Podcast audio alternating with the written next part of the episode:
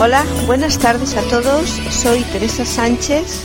Os hablo desde Zamora, en España, y hoy quiero hablaros sobre mis alumnos y el estrés. Mis alumnos sufren estrés. Los adolescentes viven en un mundo demasiado competitivo. Hay que ser muy bueno en los estudios si se quiere tener alguna oportunidad en el mundo laboral. Asumen demasiadas tareas y les resulta casi imposible atender a todo. Estudios, deporte, amigos, fiestas, familia.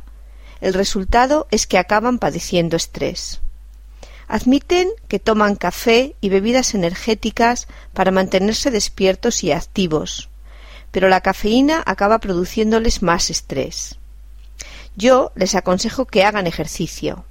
He leído en alguna parte que el ejercicio físico aumenta ciertas sustancias químicas de nuestro cerebro que hacen que nos relajemos. Otra forma de evitar el estrés es organizar el tiempo con lógica.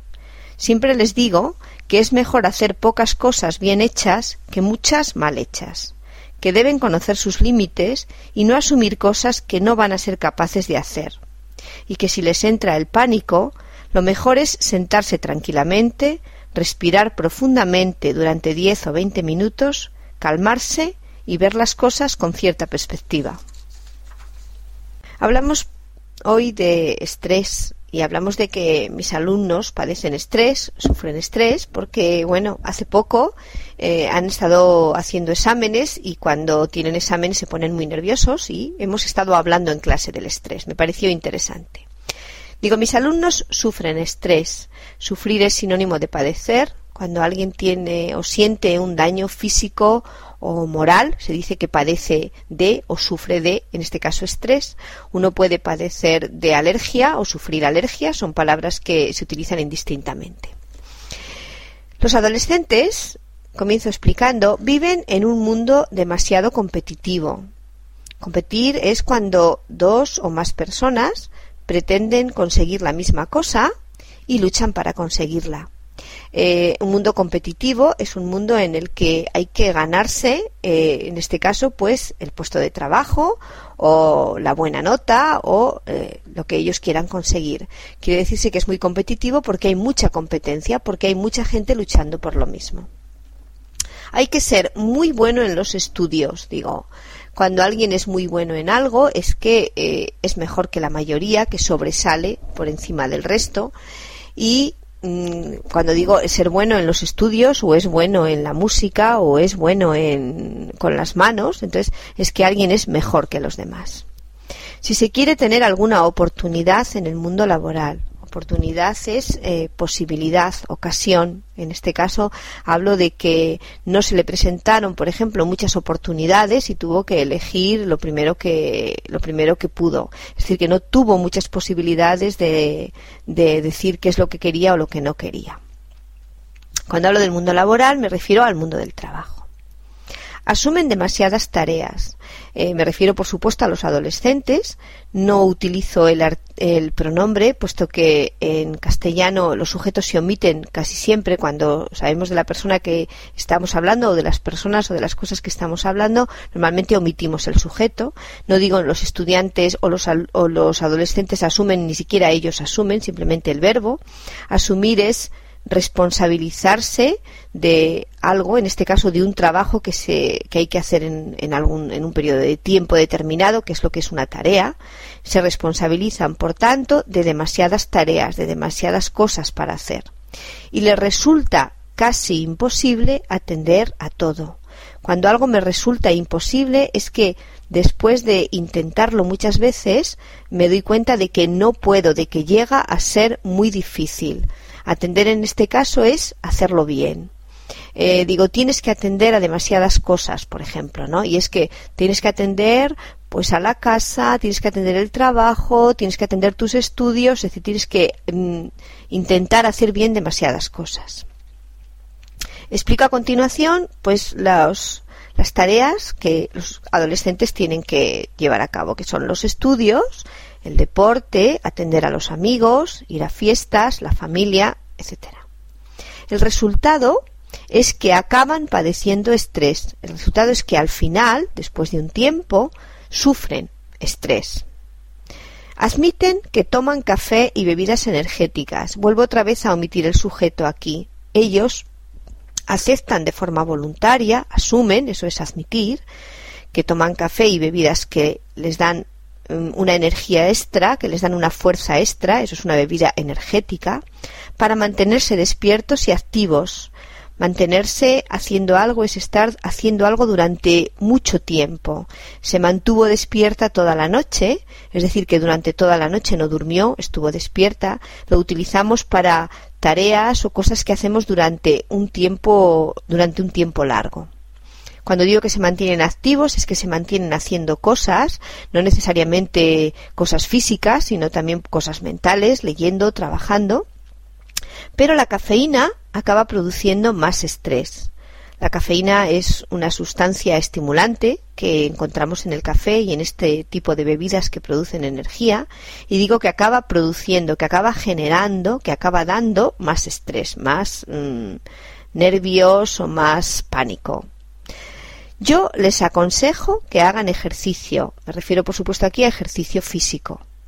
He leído en alguna parte, cuando no sé exactamente dónde ha sido, empleo ese indefinido en alguna parte, que el ejercicio físico aumenta ciertas sustancias químicas. Aumentar es dar o producir más, en este caso, o mejorar. Eh, digo que produce ciertas sustancias cuando desconozco exactamente qué tipo de sustancia. Las sustancias son componentes, utilizo ese genérico de nuestro cerebro que hacen que nos relajemos. Relajarse es tranquilizarse, calmarse, cuando uno está muy nervioso, cuando uno eh, ha tenido muchísima actividad durante un tiempo y está estresado, es decir, que se siente, siente que en pánico, siente que no puede continuar haciendo nada, siente que la situación le desborda, entonces le aconsejamos que se relaje, que se tranquilice. Otra forma de evitar el estrés eh, es organizar el tiempo con lógica. Organizar el tiempo es distribuir de forma ordenada eh, el tiempo. Cuando hablo de lógica es pues mm, pensándolo, analizándolo. Cuando algo digo que no tiene lógica es porque algo no es razonable, no está bien pensado. Cuando digo que distribuyan el tiempo con lógica, digo que lo piensen bien, que sean objetivos, que vean eh, qué tareas tienen que hacer y cuánto tiempo necesitan para cada tarea y lo distribuyan. Eso es actuar con lógica, actuar razonando. Siempre les digo que es mejor hacer pocas cosas bien hechas que muchas mal hechas. Existe un dicho en, en castellano que dice mejor poco y bien que mucho y mal. Entonces significa lo mismo. Es mejor eh, hacer solo dos o tres cosas, pero hacerlas bien, que intentar hacer diez y que ninguna la hagamos bien, que las hagamos todas mal. Que deben conocer sus límites. En este caso, conocer es sinónimo de saber, eh, tener claro, comprender.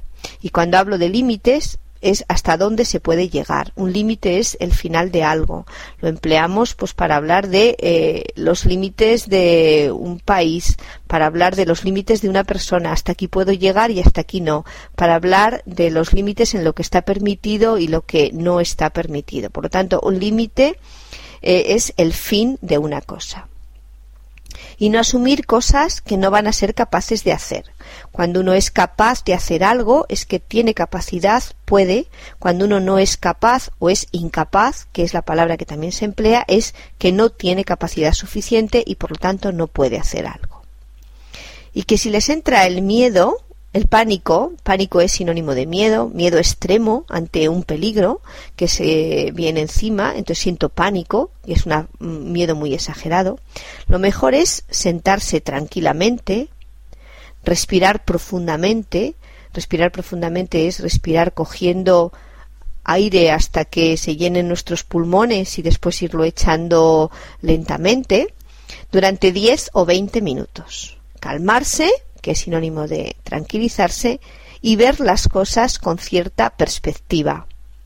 La perspectiva es eh, cuando nos alejamos eh, de algo, bien sea estoy viendo un cuadro y me alejo, lo veo con cierta perspectiva, lo veo más ajustado a la realidad, lo observo de forma más objetiva y lo empleamos también para las situaciones, ¿no? Cuando uno eh, está muy metido en un problema, se dice que no tiene perspectiva, que no es capaz de verlo de forma objetiva, que hay que intentar alejarse o abstraerse y entonces ya se ven las cosas de otro modo. Bueno, esto ha sido todo por hoy. Mm, espero que mis alumnos sigan mis consejos y se les pase el estrés y espero veros a vosotros, a todos o escucharos o saber que estáis ahí escuchando mejor dentro de 10 días con un nuevo podcast. Un saludo, gracias por estar ahí y hasta siempre. y como el nunca llegamos a la lugar ni en el momento preciso.